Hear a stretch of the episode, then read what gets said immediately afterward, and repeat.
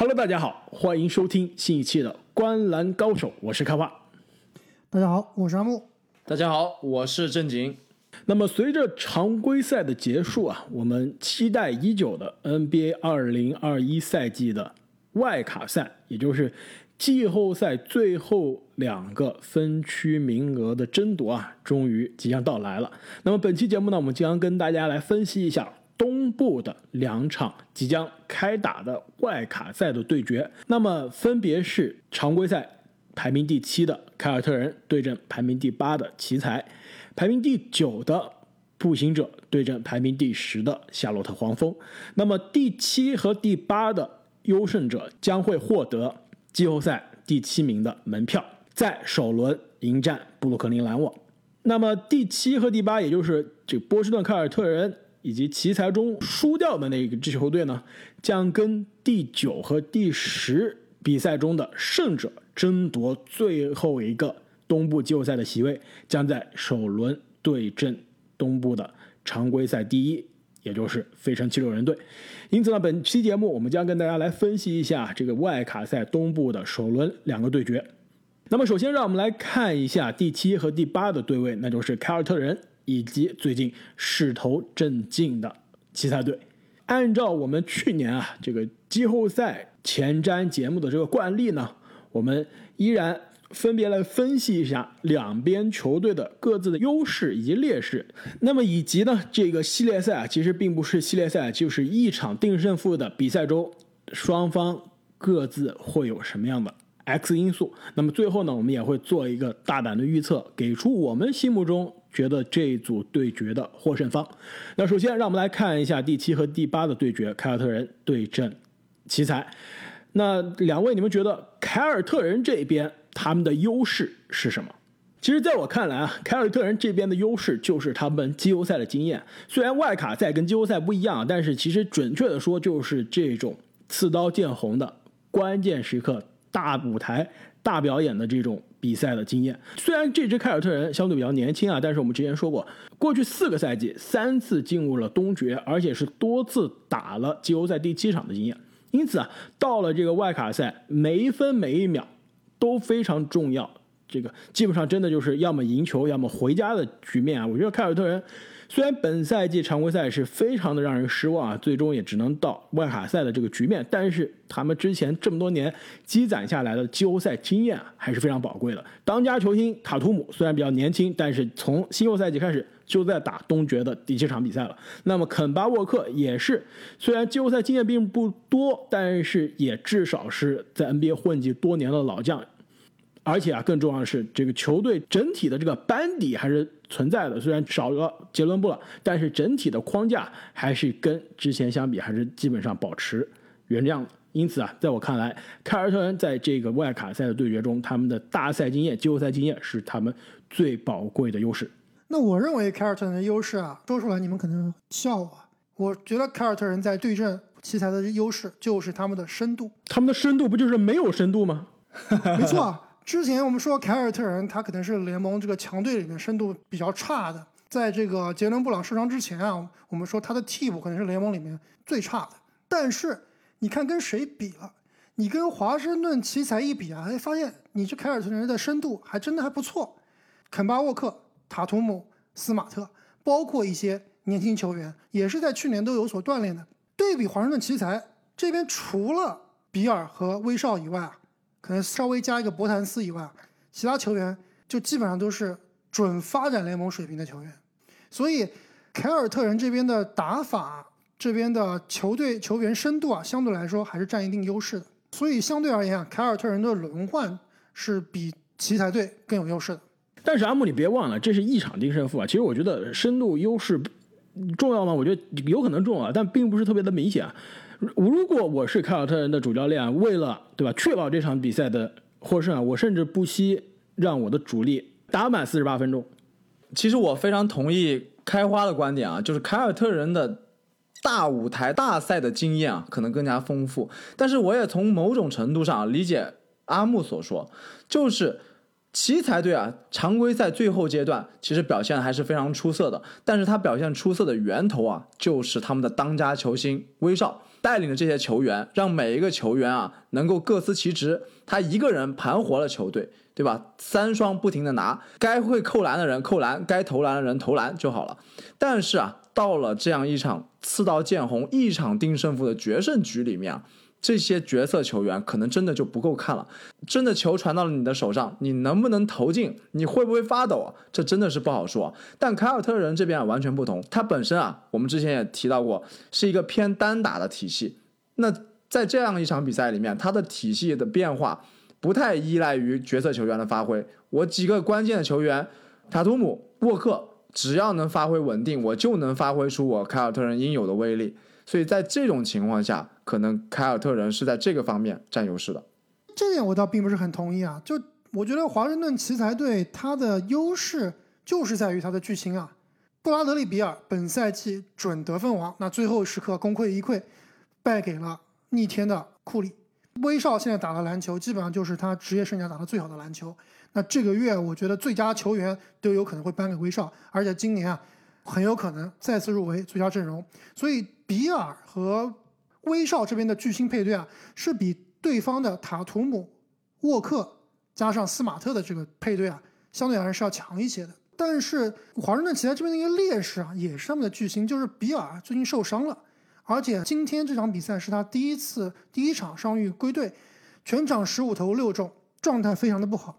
所以比尔他的伤势到底会不会影响到他在接下来这场关键比赛的这个状态，是我们值得关注的。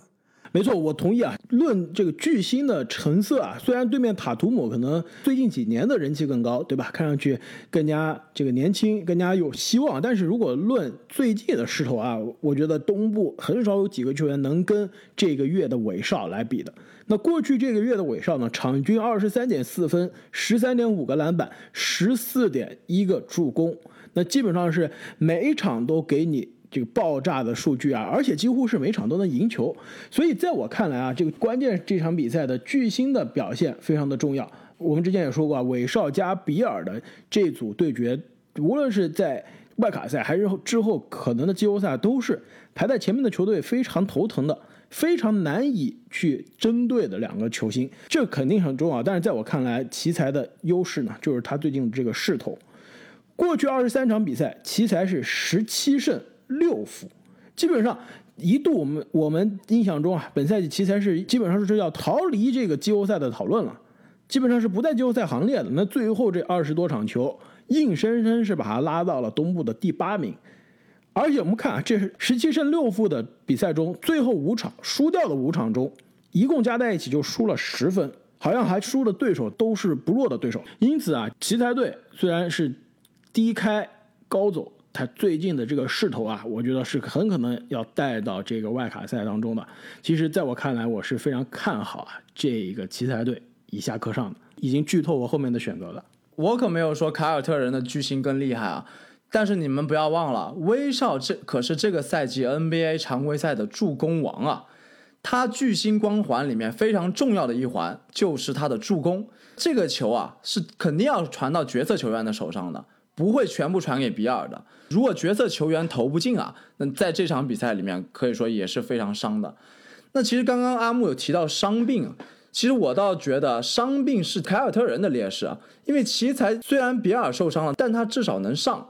但凯尔特人这边的二当家杰伦布朗可是完全上不了场了，自断一臂，这个伤病的劣势可就大了。我倒觉得凯尔特人的最大的劣势啊，就是。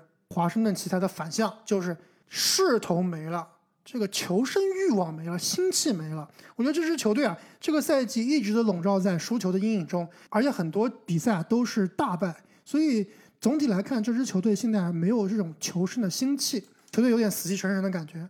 所以如果他们打不出年轻人的激情的话，确实在这个对决中啊是有点吃亏的。那么聊完了两边的优势劣势啊，这两支球队在你们心中各有什么样的 X 因素呢？我先这个抛砖引玉啊，在我看来，波士顿凯尔特人的 X 因素就是他们的这年轻的中锋罗伯特威廉姆斯。哎，这点我倒是挺奇怪的，罗威好像他再发挥的好，能起到决定性的作用吗？没错啊，他的犯规问题包括场上的除了挡拆以及护框其他的作用啊，还是非常有限的。你们说最近凯尔特人这个战绩不好，对吧？的确，这个最近是连着输了很多场比赛。这个很关键的原因，其实之一呢，就是罗伯特威廉姆斯的受伤。那其实他最近四场啊都没有打，外卡赛能不能回来，其实现在是不确定的。我非常希望是可以在赛场上看到他。因此，这个不确定性啊，其实就是 X 因素的非常关键的。因为我们之前说过，X 因素不是说这个球员他是最重要的、最厉害的，他决定比赛走势的，并不是。他是一个你意想不到的。对吧？不确定非常大的这个变量变化非常大的一个因素，但是往往有可能直接的、间接的影响这个比赛的这个格局。因此，我觉得这个有可能打，有可能不打。但是在场上呢，一旦打，他其实对于球队的贡献是非常直接的。罗伯特威廉姆斯啊，就是凯尔特人的 X 因素。其实本赛季呢，罗伯特威廉姆斯每三十六分钟啊，可以贡献十五点二分、十三点一个篮板。并且啊，有三点四个盖帽，命中率呢，真是可怕的百分之七十二点一，可以说他就是个典型的护框型的、篮板型的、接柄型的内线中锋。其实面对啊对面的两个得分爆炸、数据爆炸的两个超级后卫啊，这个内线凯尔特人的护框的大山，这个定海神针啊。如果可以出场，其实对于凯尔特人的这个防守是非常重要的一个因素。而且我们之前说过，凯尔特人之所以在交易截止日可以忍心让自己多年的这个首发中锋丹尼尔泰斯啊走人，其实就是想扶正年轻的罗伯特威廉姆斯。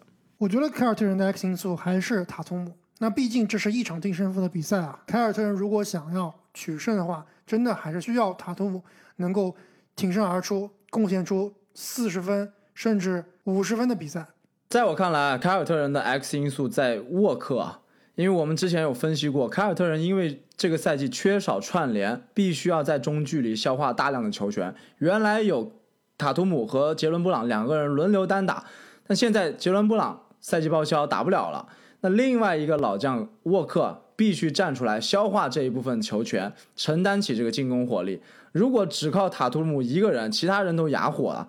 凯尔特人是丝毫胜算都没有的，没错。其实这点，这个肯巴沃克可以说是整个赛季状态都不是非常好，但是最近打了四场比赛，状态一下又回来了。一场三十二分，一场三十三分，一场十八分，这个状态可能不是特别好。这紧接着又跟着一个三十六分。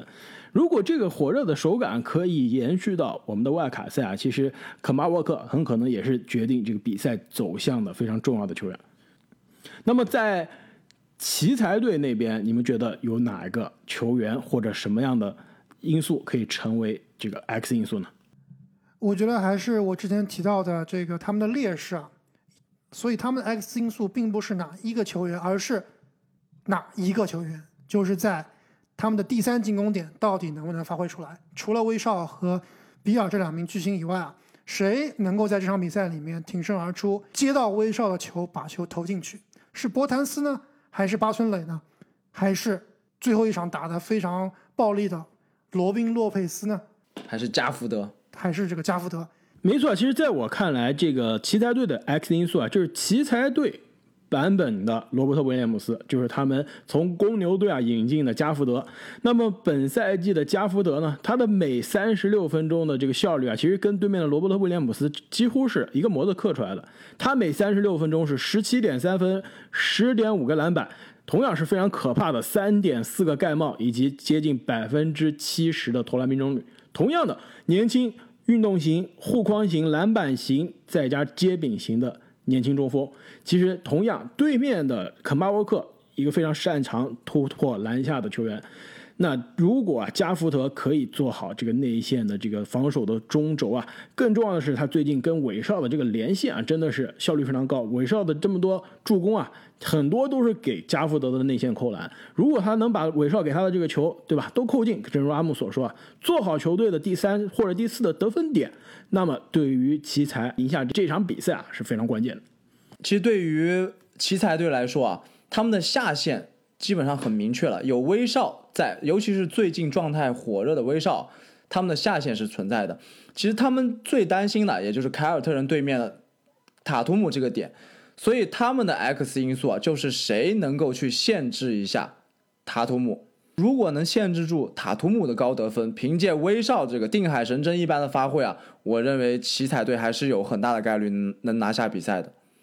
那我们就要看我们的这个巴孙磊了。这个赛季我感觉巴孙磊他在防守啊是忽高忽低，有的时候打得好的时候防得特别好，这个有的时候又感觉会开小差，而且犯规又比较多，所以我倒是觉得他对位塔图姆这个防守啊，按身材按这个机动性来说，其实还是比较是联盟里面比较对得上、比较适合防塔图姆的一个球员。那么我们分析完了这个两边的对位啊，我刚刚其实已经给出了我的选项啊。虽然我觉得凯尔特人看上去是个更加强的球队啊，排名也更靠前，但是我非常相信奇才有可能把他这个最近的优秀的势头啊带到这场比赛，以下课上，战胜凯尔特人。那一场低胜负的比赛，加上最近两个球队的状态啊，我也是比较看好威少领衔的奇才队能够脱颖而出的。那我们灌篮高手可能又会出现啊一次非常一致的投票了。我也觉得以奇才最近火热的状态啊，虽然我非常非常希望凯尔特人能发挥出他们的水平，但是缺少了杰伦布朗真的是太伤了。我也感觉奇才会是更有可能获胜的那一方。那么看完了第七和第八的对决，再让我们来看一下第九和第十的对决。那么先来看一下排名第九的印第安纳步行者，两位觉得在这一场一场定胜负的比赛中，步行者有怎么样的优势？这个对决啊，应该是所有外卡比赛里面啊，可能最不引人注目的。那之前我已经说过，步行者了，应该是联盟里面比较无聊的一支球队。加上对面黄蜂队虽然是年轻激情四射，有单球这个流量，缺少了球队真正的老大海沃德的情况下，这支球队其实相对而言啊，还是没有那么有章法的。所以我认为步行者这支球队的优势就在于球队的气质以及他们过往季后赛的经验。那黄蜂这边的优势呢，就是年轻有激情；劣势呢也是非常的明显，就是步行者这边伤病非常严重。这个赛季初几个锋线大神相继受伤之后啊，那球队的之前的组织者布罗格登呢，也是伤了将近一个月啊。这场比赛能不能出战也是非常成疑的。所以对于步行者来说啊，他们可能在进攻端还是比较过分依赖勒维尔的表现。黄蜂这边的劣势很明显，没有海沃德，没有经验，很有可能会被步行者一波带走。那我认为啊，步行者这边的优势非常明显，就是他们的内线有三双大神萨博尼斯，对上黄蜂这边啊，基本上我们之前也分析过，联盟最差的内线之一，可能连之一都可以去掉，基本上是要被打爆的。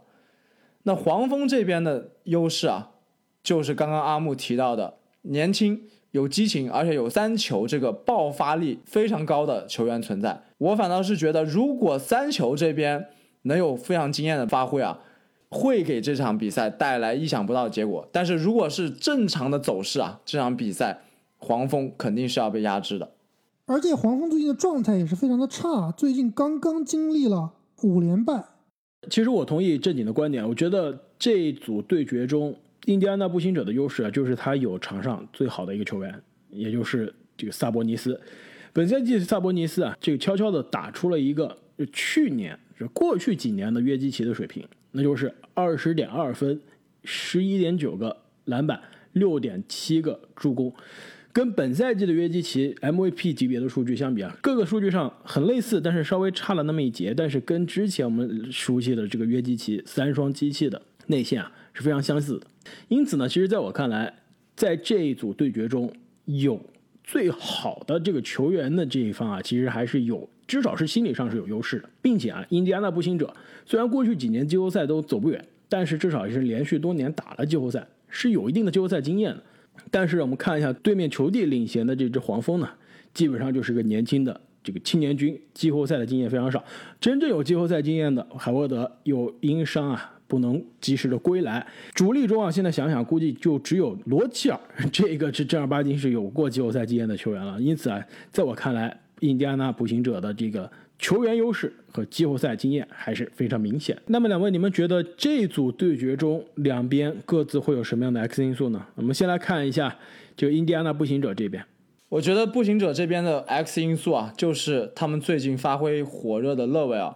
本来步行者这支球队啊，给人的感觉就是比较的稳重，长期以来发挥的不温不火。但他们球队啊，经常会出现一个特别爆炸的人。那之前啊，上个赛季的气泡赛里面，我们也说到了是沃乔丹、沃伦。这个赛季啊，沃伦伤了，另外一个锋位摇摆人兰姆也伤了。但是刚刚经历了伤病的勒维尔复出之后啊，表现非常的优秀。如果勒维尔能在这一场附加赛里面保持这样火热的发挥的话，步行者的火力还是非常恐怖的。那么勒维尔呢，在过去的两周的比赛中啊，场均二十四点八分、七点六个助攻、五点四个篮板球。那可以说啊，基本上在球队的主控布罗格登受伤之后呢，只一肩扛起了外线进攻组织串联的这个多项责任。在我看来，这个最大的不确定因素，就 X 因素最简单，就是布罗格登能不能回来。如果布罗格登能伤愈复出打这场比赛，那么布罗格登、勒维尔再加萨博尼斯的这个组合啊，其实我觉得对于对面的黄蜂还是难以招架的。因此啊，布罗格登的能不能打比赛，就是步行者的最重要的 X 因素。那我这里的 X 因素啊，正好接着开花啊。如果布罗格登回不来，那这支球队就需要靠他们的替补组织后卫了。那这名球员其实就显得尤为的重要，他就是 TJ。麦康奈尔过去的八场比赛里面，麦康奈尔场均出场三十分钟，贡献十二点六分以及七个助攻，四点六个篮板，投篮命中率高达百分之五十九。而且他整个赛季的投篮命中率都是非常可怕。作为一个小后卫，整个赛季百分之五十六的投篮命中率，而且他的这个抢断场均抢断一点九个，应该是在 NBA 也可以排到前五了，是吧？没错，这个防守也是非常的卖力。典型那种身体素质不出众的白人球员啊，其实打的特别像那种欧洲球员，就打得很聪明，打得很聪明，而且是就也是很很有拼劲的。没错，所以他的发挥啊，其实也是在这场比赛里面至关重要的。那么黄蜂那边，这个我们非常喜欢的、非常有观赏性的年轻的球队啊，又有什么样的 X 因素呢？我觉得黄蜂的这边的 X 因素啊，就是他们的内线能不能防住全场最好的球员萨博尼斯。黄蜂的内线其实我们过去已经诟病了很多很长时间了，中锋位置可以算是联盟里面最差的。他们到底能不能顶得住萨博尼斯？不管是比永博，不管是泽勒，还是 P.J. 华盛顿啊，谁能够限制住萨博尼斯的发挥啊？我觉得是这场比赛里面黄蜂队的 X 因素了。我觉得这支黄蜂队啊，他们的 X 因素就在于他们的这些球员们能不能放下心里面的包袱，因为其实他们的核心几个球员。年纪都非常的年轻，尤其是三球，今年才是第一年，在这一场非常关键的比赛里面，不一定是说这支年轻的球队一定要是去马上获胜，马上去打季后赛。其实这个赛季黄蜂队的表现已经让我们足够惊艳了。如果他们能在这样一场生死攸关的比赛里面放开自己，去全力的去冲击，打出自己属于自己风格的篮球，不但啊。是能成为决定胜负的 X 因素，而且能成为啊决定精彩程度的 X 因素。所以，如果他们真的能放开去打，发挥出自己的创造力，去跟这一支老牌劲旅步行者去争一争高下，其实我觉得这个是这场比赛最关键也是最大的看点。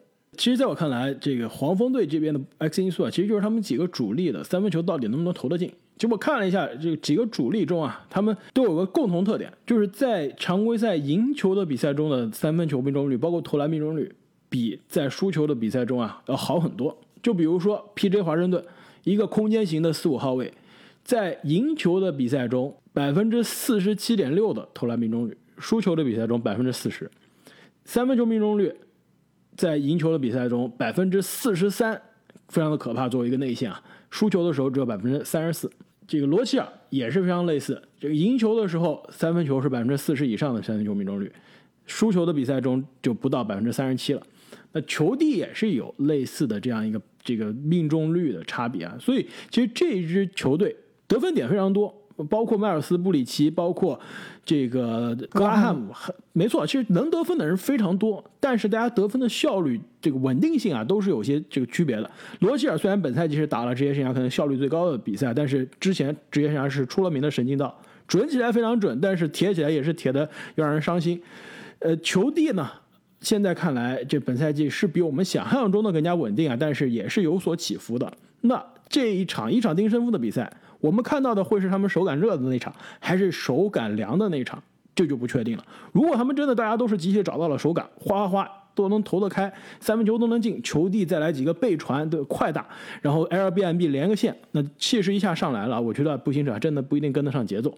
但一旦罗齐尔不讲理的三分球又投不进了，这个球第一开始失误了，这个皮城华盛顿拉开空间也不成型了，那很可能啊就被对面更加老辣的步行者吊打了。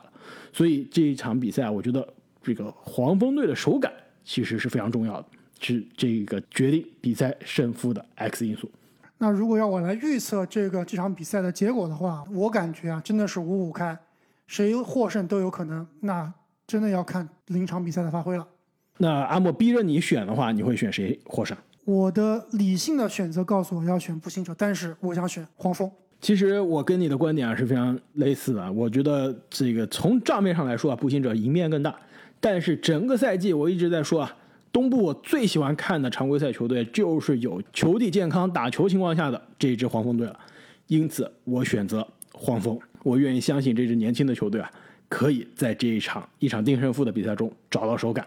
而且其实一场定胜负还对他们来说还不一定能进季后赛，对吧？他们要两场都要找到手感。才能进季后赛。其实我是非常希望看到这支球队啊，年轻球队拿着第八的门票进个季后赛。虽然很可能是被大地啊血洗啊，但是季后赛的经验啊，对于这支年轻的球队，对于未来联盟的脸面，这个三球来说啊，还是非常重要的一个履历。哇塞，你们两个人这个选择其实还挺让我惊讶的。在我看来，失去了海沃德之后，这支球队真的是变成了一支神经刀的球队。正像你们刚刚所说啊，得分点很多，但是啊，能不能有效率的把球放进篮筐，真的是不好说。我还是更加相信更稳重的步行者能在这一场附加赛中取得胜利。那对于东部首轮的外卡赛，我们就先聊到这里。相比于东部的外卡赛，西部的外卡赛可以说是巨星闪耀。特别是第七、第八，湖人对阵勇士的这个一场定胜负的，可以算是抢七大战级别的比赛，绝对是本赛季最受关注的比赛。那我们在接下来的节目中，也一定会给大家带来我们的预测以及我们的看法。那今天的节目先聊到这里，我们下期再见，再见，再见。